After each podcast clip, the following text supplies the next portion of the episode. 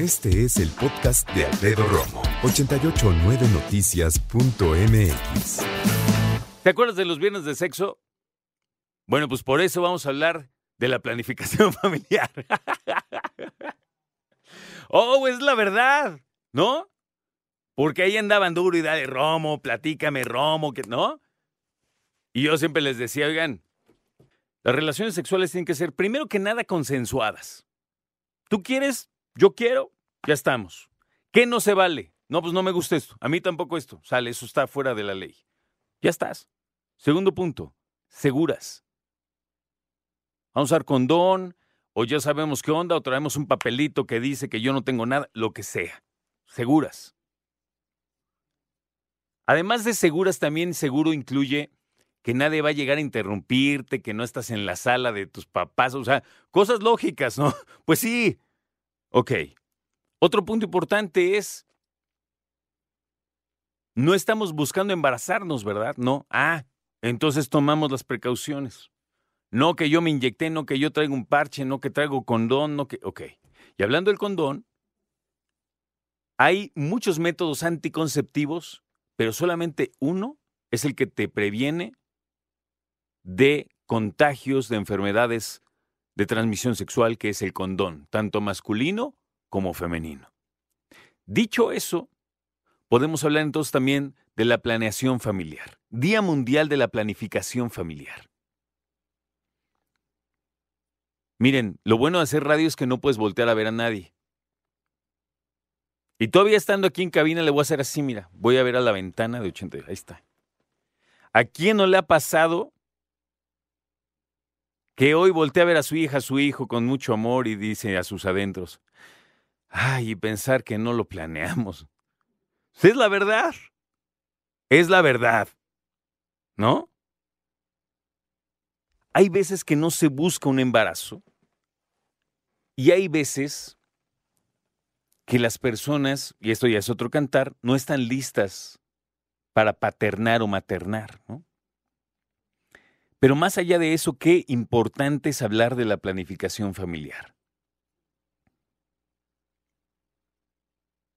Yo, de mi generación, de mis amigos cercanos, o de las personas que simplemente me han confiado de una manera muy amable, yo no conozco a nadie que me haya dicho, los hijos que Dios me mande. Yo no conozco a nadie que me haya dicho eso. A mí, así de, ¿sabes qué? Yo, los que me manden no me importa. No. De hecho, por el contrario, debo decirte con toda honestidad que sí he tenido amigos, hombres, muy cercanos, que llegan y me dicen, mi esposa quiere otro hijo y yo no quiero. Eso sí lo he escuchado mucho. Y lo quiero poner en la mesa porque la planificación familiar depende de la pareja, no de una parte de la pareja. Sí conozco y sí me han dicho personas que me dicen, ay, este, yo les digo, oye, ¿cómo vas con tu pareja? No, súper chido. Y los veo medio dudosos, ¿no? Y les digo, ¿qué, ¿No está funcionando? No, no, al contrario. Estamos muy enamorados. De hecho, ya nos queremos casar, pero es que ella quiere tener hijos y yo no. O él quiere tener hijos y yo no. Depende, ¿eh? me he encontrado de ambos lados. Hablar de la planificación familiar no es hablar de cuántos hijos quieres. Es hablar de si quieres ser papá y o mamá. Es hablar de en qué momento quieres a lo largo de tu vida paternar. Planearlo, porque eso debería ser la verdad, lo que hay que hacer. Y no estar pensando nada más en cómo se va a llamar si es niño o niña que sí es lindo, claro, ¿no? Y es importante. Pero es el último tramo, ¿no? Antes de que nazca. A lo mejor incluso cuando ya estoy embarazado, bueno, si es niño se llama así, si es niña se llama así, ok, ¿no? Está bien.